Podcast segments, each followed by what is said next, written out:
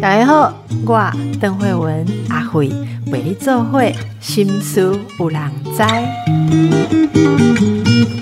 大家好，心思无良斋。今天我们来谈的是电影。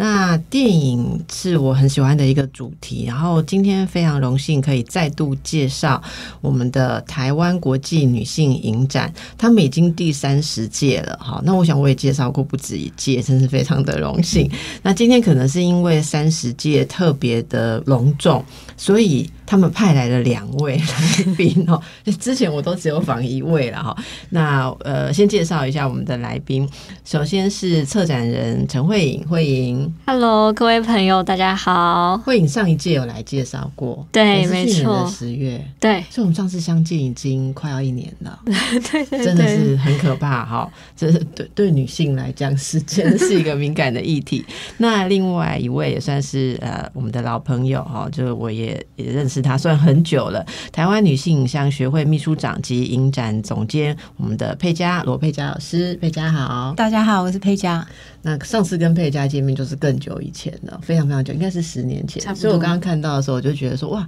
佩佳都没有改变，哦，是都没有改变。所以今天两位一起来帮我们介绍第三十届台湾国际女性影展哈。我我想很重要的一个事情是，女性影展，其实现在大家就会问，就是呃。嗯，现在真的还有分女性影展，好，或者说它呃继续存在的使命，好，随着我们多元化或者性别观念的一些进步，哈，女性影展还是有它未完成的使命嘛，哈。那么以两位的呃眼界跟过去的经历来讲，女性影展这次三十届往后拉开的、揭开的，将是怎么样一个呃新时代的使命呢？好，那我先回答好了，因为我参与的接触比较多嘛，哈。那其实我觉得女性影展，大家都会有这样子的一直提问，我们也一直都在问自己，就是我们女性展到底是要做到什么样的程度 Yeah 那早期当然大家知道，就是我们一定是会以女人的故事啊、生命故事为主，然后慢慢变成诶女导演的创作作品这样子。那现在慢慢的就是不止这两条了，我们现在还开始会去想说，那写故事的女性的编剧。然后女性的行销人才、女性的策展人，试图从整个产业去看它的结构链，这样。所以刚好今年三十届是一个转捩点啦，我们就在这一届的时候也去把以前的，就是策展的这个前辈们。然后还有就是像他们这个，因为我后来就是交棒给新生代嘛，就大家开始在这三十届的时候开始互相爬出火花，就是互相来想说，诶，那我们还有什么还没有做的，我们进来做，或者是以前这三十年根本没有碰触到，我们以为我们都放了很多的电影了，结果发现其实还很多漏掉，就八零年代的、九零年代的东西，哦就是当时候被消失的声音那一些的，我们今年就好好的再把那些历史挖掘出来，重新放映，所以是它有蛮特别的。那对慧颖而言呢？嗯，我觉得就是女性影展在现在的时代的必要性，我觉得过了这么多年，因为今年是三十周年嘛，我觉得反而更显其必要。就是，嗯、尤其像今年，我们也经历很多可能在社会上有很多的呃性别上的一些讨论啊等等的，那你就会发现说，诶，其实可能大家所以为的性别平等。这件事情，就是不见得是跟我们原本想象的有那么样的平等，或者是它其实有很多的未尽之业是没有呃没有好好的被面对，或者是好好被处理的。那那我觉得在嗯、其实刚好今年在策展的过程当中，也不断在思考这件事情，就是关于女性影展的定位这件事情。嗯嗯，那尤其回到女性这个字，我觉得在现在的时候又更显复杂，就是它可能呃完全的会呃超乎就是所谓认同政治的范畴，就是它不见得就是呃就是它它有可能所谓女性。就是这个定义要怎么样子去定义，其实是更更复杂的，然后也更需要去持续的质疑，然后甚至去想说，那它到底还可以是什么样子的样子？我们来为呃听众朋友或者说新的观影的朋友，呃，可能说的更具体一点的话，因为你刚刚讲了好多句，我都很有兴趣。例如说，嗯，什么叫做呃女性？为什么说女性的定义它更复杂？我们可以一起聊聊一些你们感受到的例子吗？好，就是嗯、比方说像嗯、其实这可能会牵扯到我们今年有一本书，对，我们影展出书了，对对对，我们今年会出一本书，然后它其实就是很直接的在处理这个呃，到底女性的这个定义可以是什么什么词汇啊等等的。那那这本书呢，就是会将会在我们的影展期间试出，然后它的书名会叫《她的电影意识史》。那她的电影意识是她是女字对旁的对对，对就是女字旁的她。那既然用了女字旁的她，就是有就会牵扯到那她是指女性嘛，或什么之类的。那所以就是呃，其实我们有在思考说，这个她，她其实可能是女性主义的、女性导演的，然后呃，女性议题的。然后，但它也有可能是跟女性影展的有关。那女性影展的的话，那就不见得是只有放过女导演作品，所以它其实就是非常非常的复杂的一个状态。呀，所以这本书是影展的时候会同步出版。那，除了在影展的会场，也会在一般的通路，大家都书店都可以找得到嘛？哈，是。那这本书里面，呃，你说它的影像电影电影意意识识史里面会有历来的影展历来走过的路，或是主题的会变迁。会，哦，那是是哪一位写的？嗯、他会是非常多位的作者一起共同的，就是一起共同的创作，所以里面嗯呃，包含他会带到女性影展这三十年来的历史，那我们就会有邀请一些过去的策展人啊，或者是理事长，或者是有很多的核心工作人员来撰文写稿。哦甚至有参与三十年女导演，对，她第一届放的作品，她可能是二十岁，然后她现在就是五十出头了，她去回顾她自己的作品在女影放映的历程。OK OK，这是真的非常棒的一个 一个过程哦。那我们就来跟大家介绍一下今年你们影展的主题，好，今年的主题以及大家可以看到哪一些电影。好，就是今年的影展主题叫“时间的姿态”。那，嗯、其实刚刚这样讲下来，就有稍微的带到说三十周年这件事情。那三十周年，我们就很直接的想处理，就是时间。对，就是时间的姿态这样子。然后，呃，我们今年搭配这个时间的姿态，其实有一个很重要的一个单元，就是叫做重返新时区，然后也是用时间把时间放进这个单元名称里面。那在这个重返新时区里面，我们其实就是会介绍呃我们历届的呃曾经放过的女影的作品。然后这个就会是一个非常大工程的一个工作，就是我们真的实际去呃把历届的女性影展的呃放映的作品找出来看，然后重新的观影，然后重新的讨论，然后再从中去呃挑选出我们觉得为什么我们现在这个时候二零二三年还需要很需要去观看的一些作品。可不可以举一两个例子，就是为什么我们需要观看的某个作品？他他讲的太谦虚，其实我们放过了很就是呃作品之外，其实慧颖还去海捞了台湾其他的就是你知道女影没放过，然后其实总共四五百部，然后再你说从这次有放四五百没有，这次光是这一个单元叫重返新市区，他自己就是把我们有他为什么要重返，就是他不只是回顾哦，他还介入，就是他还把以前捞来，然后我们就是四个选片的一个小组，有没有重新去看这些片子，然后再去重新有一个选片概念。然后想说，哎、这部片可能现在来看就很有意思。比如说有一部片叫《玫瑰的战争》，它其实是九零年代妇女新知，他们找了陈俊志导演拍关于性骚扰议题的。那这个，比如说今年 Me Too 这件事情，再去看那个时候的那部片的时候，我觉得，哎、那个感受性非常的强。哎、那现在看那部片子，你看到了什么？其实有什有什么观念上，或者说呃，大家社会观点上的不同吗？你先我我自己觉得是一个呃重复，对我意觉得思就是说没有什么样的变化进我觉。得可以从中看到很多类似的观念还在呃现在的一些讨论中出现。例如呢？像像权力不对等这件事，在那个玫瑰战争里面，因为他有遇到那种权力的男政治人物做性骚扰的行为嘛，对然后你就发现，哎、这好像是一个无限回圈，他们运用了方法、权力去抚平一些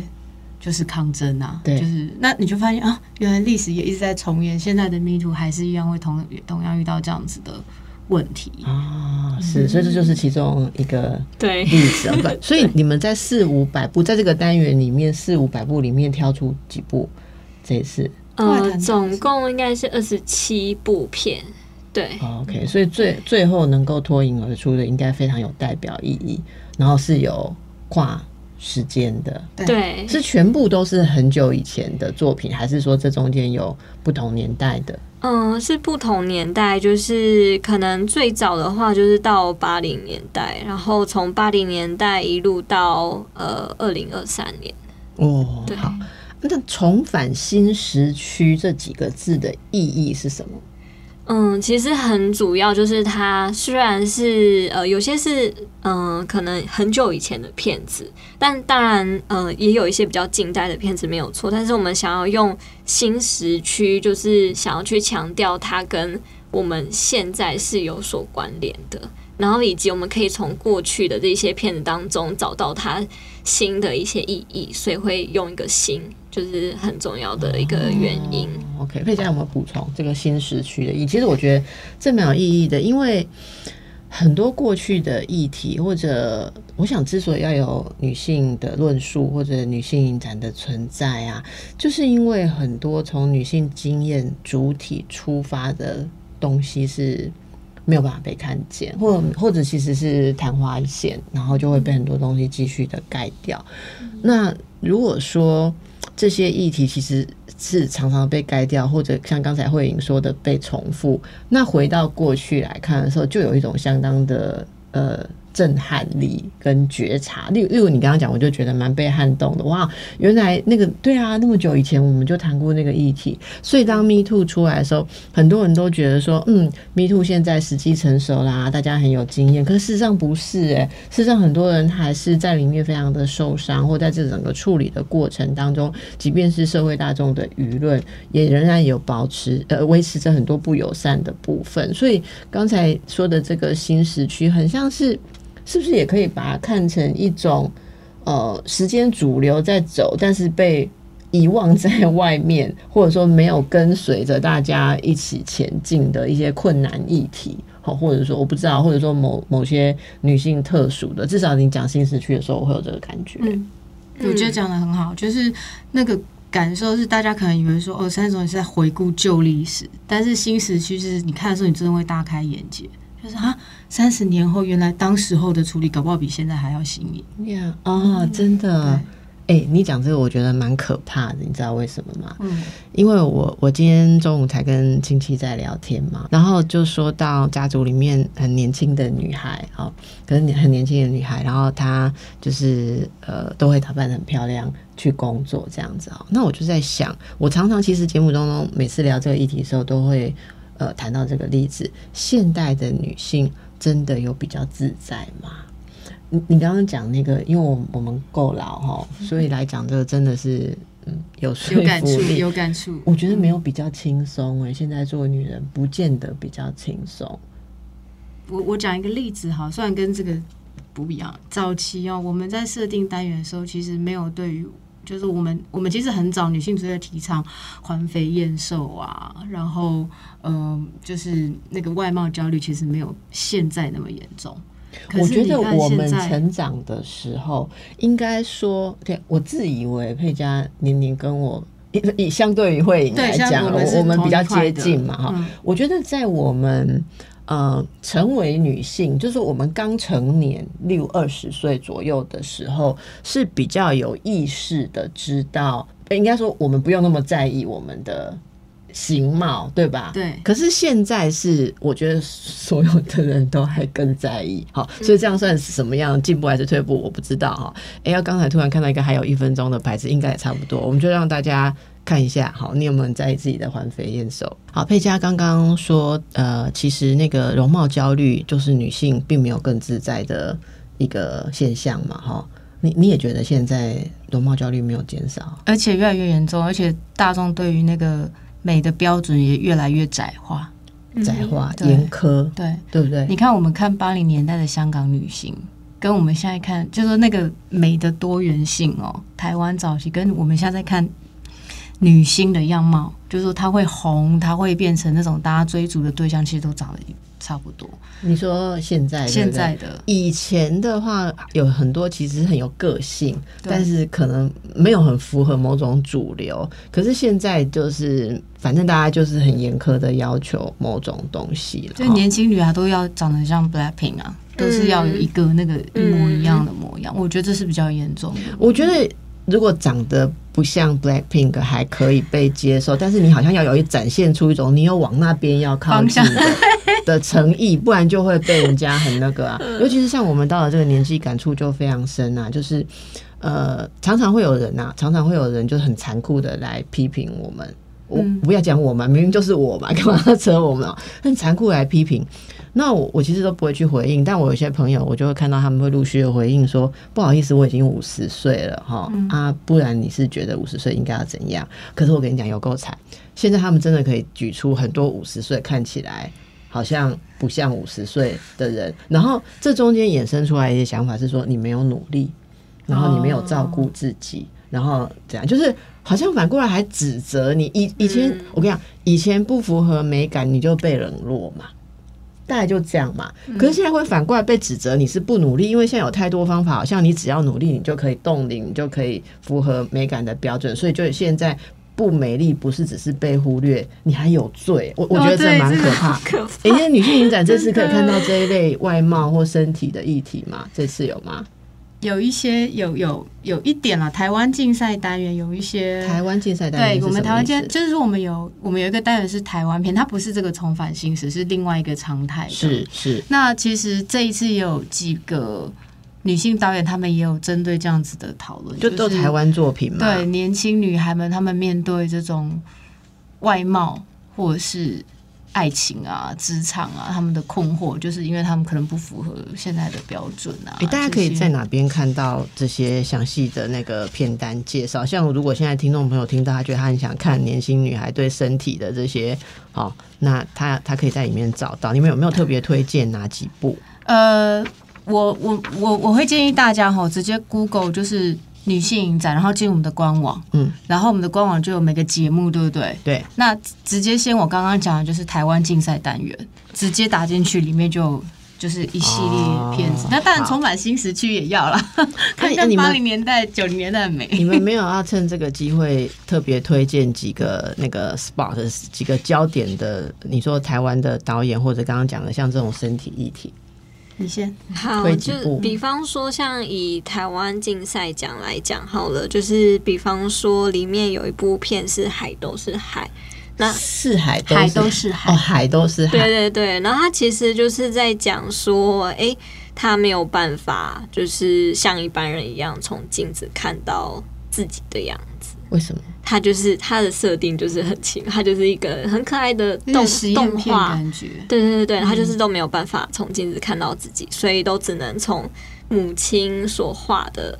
呃样子来想象自己可能是什么样子的一个状态。对我觉得，对我觉得今年其实还蛮多呃，因为像这部片是动画，然后台湾竞赛奖今年还蛮多动画的片子。所以，如果对于动画是有兴趣的话，就欢迎大家锁定，就是我们的台湾竞赛奖单元。OK OK，然后还有一部像《大业》，我觉得那部也很奇妙，就是大业大就是那个上大夜班的护士，那他人生已经过得很辛苦，都要照顾这些老人家嘛，然后他自己又很符合时事，就是他会上交友网站去交。想要交朋友，可是又受到很多的挫折打击，可能他就是有点其貌不扬啊。就是我也可以从这个片子看到一些，这是一个短片，就是新时代面对网络文化、约会文化那种对自己的没有自信的那个不只是新时代，你知道很多中年的人也透过呃交友软体，例如说中年的人单身啊，或者是恢复单身、再度单身的人，啊，那个挫折也很大。都好大。因因为我觉得你刚刚讲的这是一个像网络这样的东西，是你要快速的评判一个人，不是像就是比较以前是经过长期相处，长期相处的时候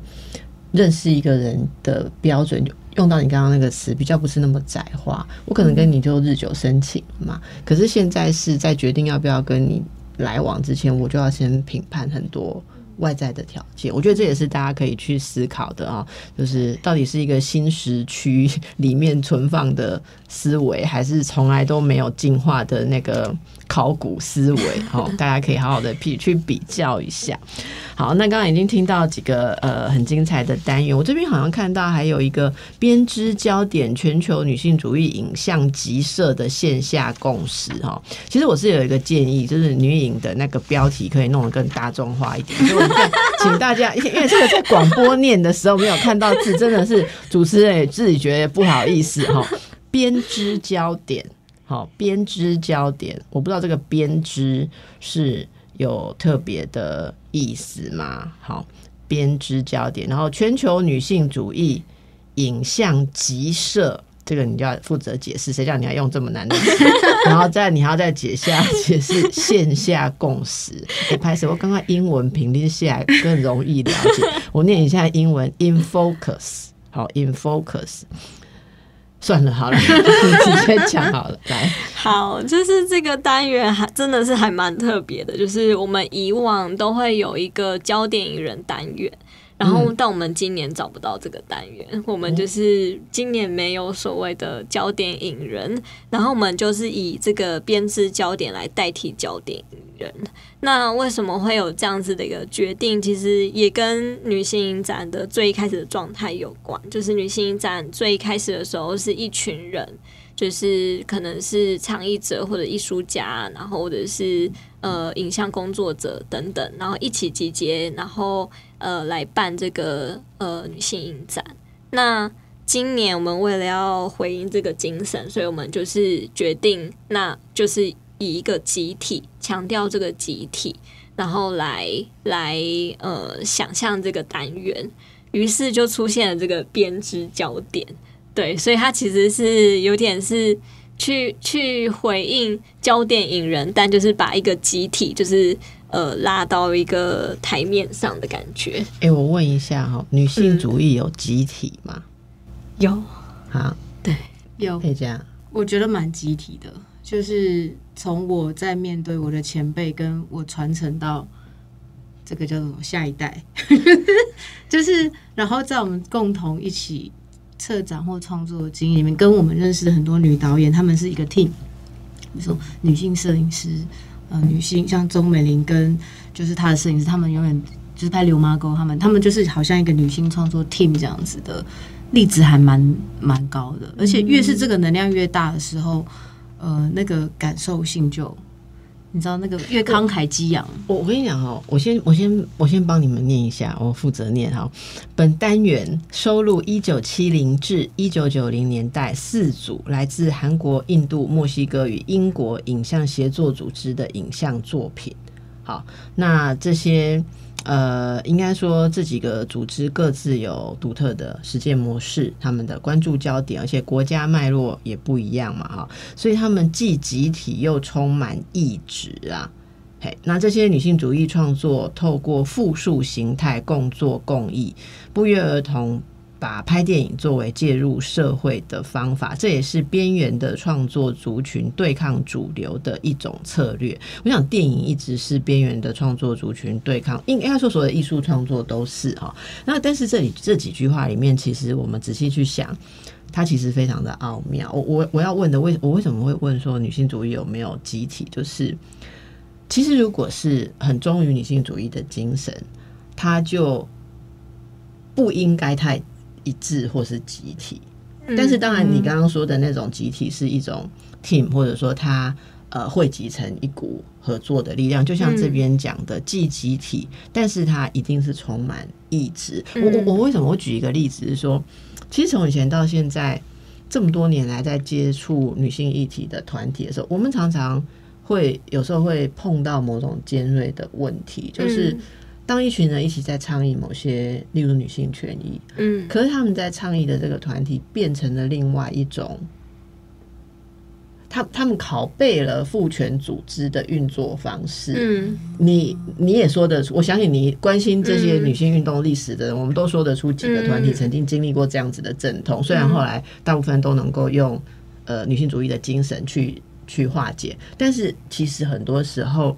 嗯。我的意思是说，女性主义的倡议就是没有办法用应该怎么讲，相对传统或者是说一些呃过去比较主流的倡议集体的方式去运作，因为它就是很注重多元性，然后边缘呃散在的部分，而不一定是那个最能够看到 power 或是最能够看到。利己效应的部分，对吧？就就说女性主义精神，就是我们不是只从线下的价值、跟力量、跟影响力去定义它存在的必要。嗯我是觉得说，因此它势必。所有在运作这个时候都要运运面对一个考验，就是他一定有相当大的意志性。例如说，哈，一群人我们一起做女影，好了，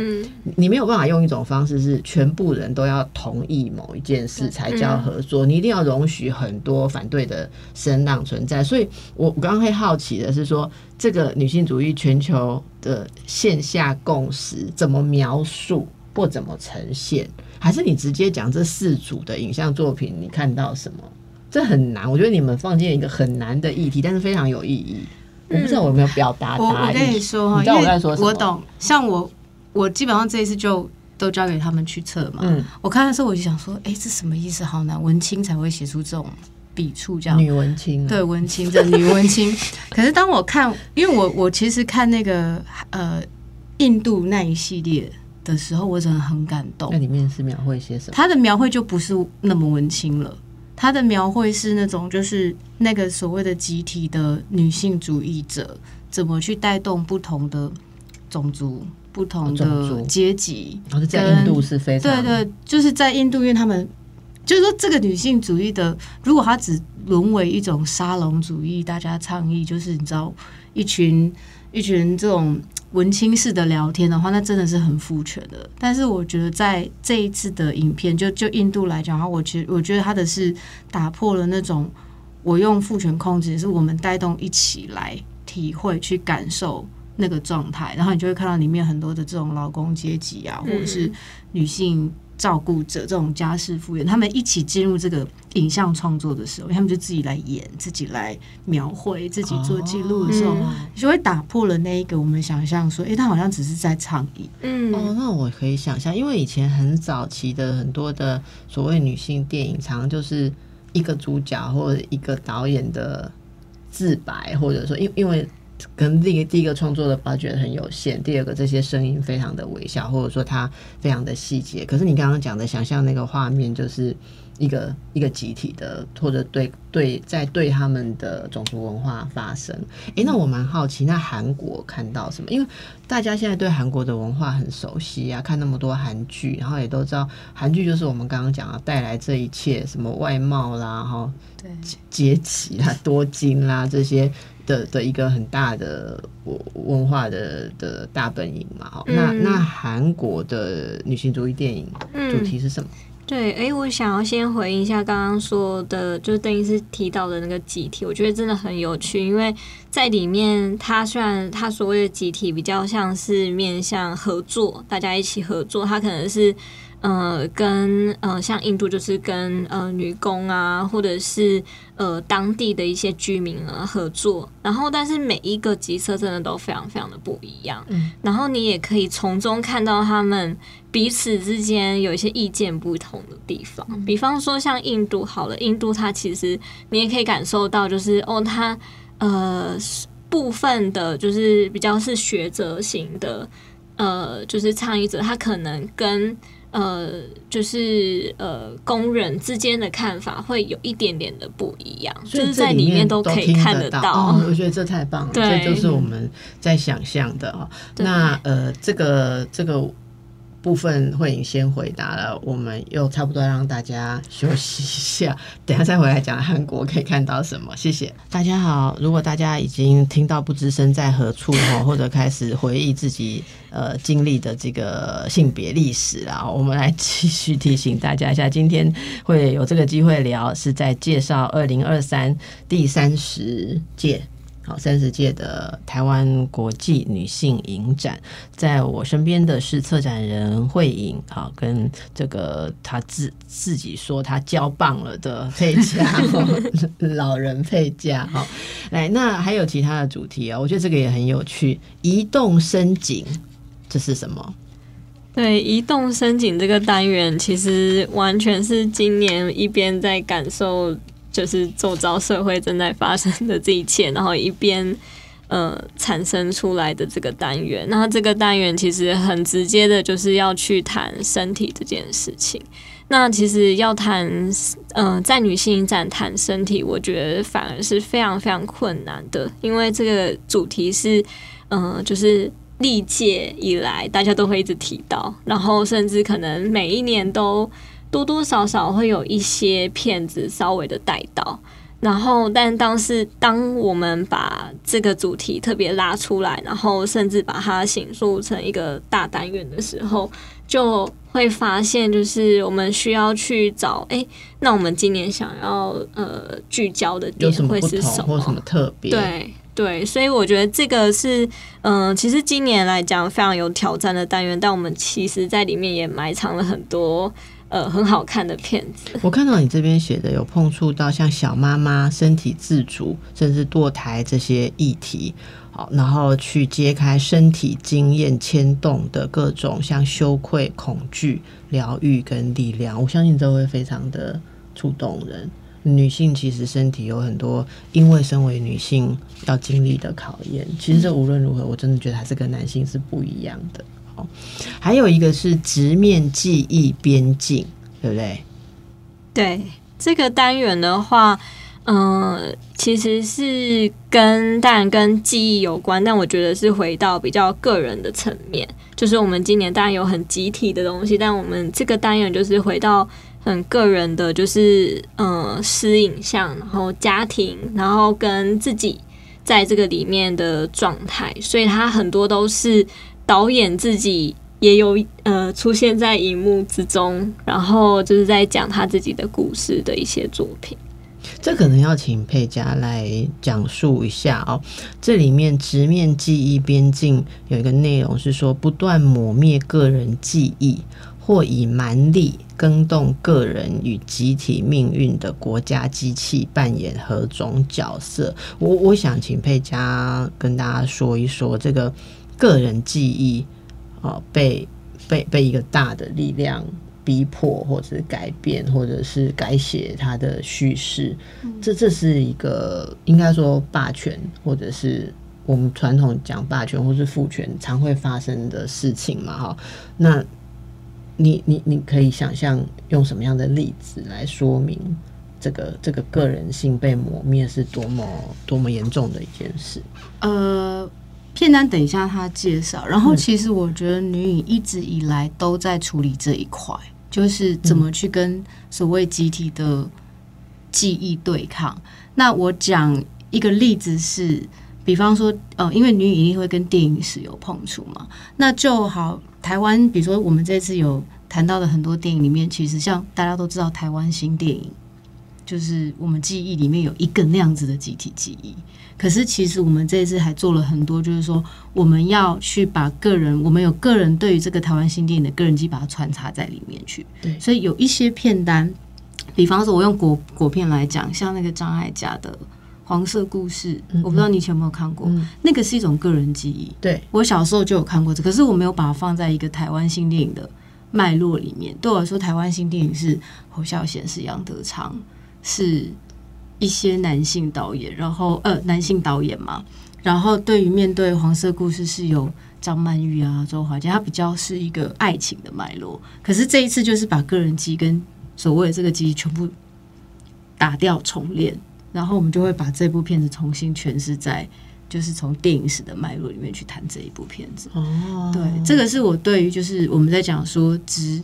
就是说不管是改写或是只是记忆这件事情，记忆是可以重新创造的。或者它的位置，那些东西的记忆里面的事件或是元素的位置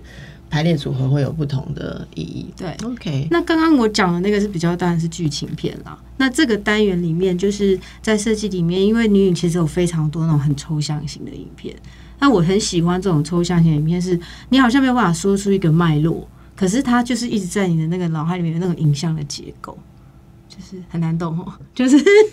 就是很实验片的概念。然后我觉得这个单元里面还蛮属于，所以这里面有挑到一些这样子的片子，对对对也也就是说，它可能不是用我们平常习惯的那种叙事语言，对但其实我觉得这个也是非常个人跟主体性，因为因为其实从心理学来讲，没有人的记忆是，呃，应应该说。在主观记忆里面，时间点不是均分的，你不会是去年、今年、明年这样，而是会有一大块的感觉在这里，然后它可能笼罩着，然后用其他的部分用各种各式各样挤压、扭曲的方式，那才是一个人真正的记忆。其实这也说到很多人都会都会说，我我的工作哈，其实像我们呃有一些智商师啊，或者我们大家在讨论的时候，会觉得最有趣的地方是说，诶，为什么来智商的人讲事情都讲不清楚？其实那不是讲不清楚，是因为当一个人他很认真，想要跟你。一起去消化或爬书或重立他的感觉的时候，绝对你不会听到的是清清楚楚的故事线，你不会听到一个故事大纲，就有点像你刚刚讲的吧，就是他可能有印象，对他可能会突然跟你描述一个画面，那个画面就是说他以前小时候怎么样，他跟他母亲怎样怎样，然后下一个画面就是他一直很执着他的杯子啊这样的，然后你就会觉得说，像有有些人就会说，为为什么我们的个案，尤其是年轻的智商日常会说，为什么个案讲讲讲头讲到我听不懂他的故事？我说，因为你你不是要听一个已经已知的故事，而是要从这些还没有办法消化的块状物当中。整个拼凑就有点像看电影吧，所以我觉得这个大家也可以考验一下大家能不能开放对意义的诠释啊。我我们这一次就为了要做那本书三十周年书，不是把大家找来聊记忆嘛、哎呀历史，结果大家讲的都不一样，一定都不一样的啦，对，我就是拼凑半天啊，也是在拼凑是对不对？每个人会用他自己有最有感觉的东西去放大某一个片段哈。好，那么最后我们还会看到像呃属于我们的城市对吗？好，然后呃吉荣宇宙，哇，这好特别哦。对，里面有呃，其实我们这次的单元虽然是呃数量变少，但我觉得嗯、呃扎实度其实是更更扩充。所以我们呃虽然这次好像哎呀，以往我们可能会有十几个、十多个单元，但我们今年就是没有那么多的单元，就是希望说就是嗯、呃减少单元，但还是可以从中就是各自找到嗯、很喜欢的一些作品。那嗯、呃比方说像呃，属于我们的城市，它其实就是我们的酷儿单元。那我们今年的酷儿单元，我觉得非常的酷，就是里面有呃很多呃大大咖导演的一些作品。就是我们虽然今年没有所谓的焦点影人，但我们都把一些呃非常非常重重量级的导演作品，就是藏在各单元里面。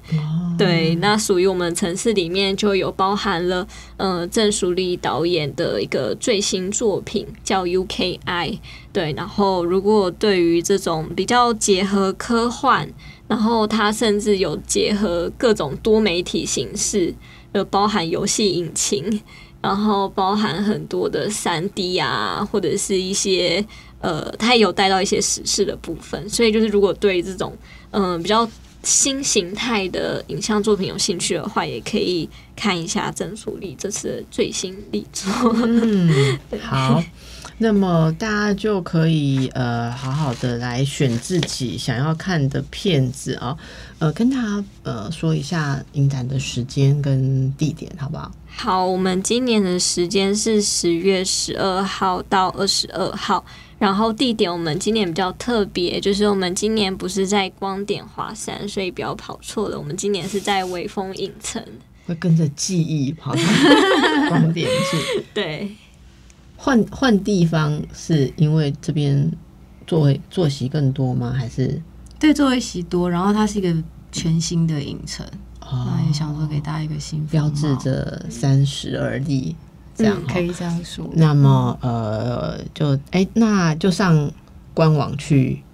对看片单以及你们的推荐。那影展也会有一些相应的活动吗？如同以前，例如说有讲座啦，或是工作坊嘛。对我们今年的活动非常的多，就是除了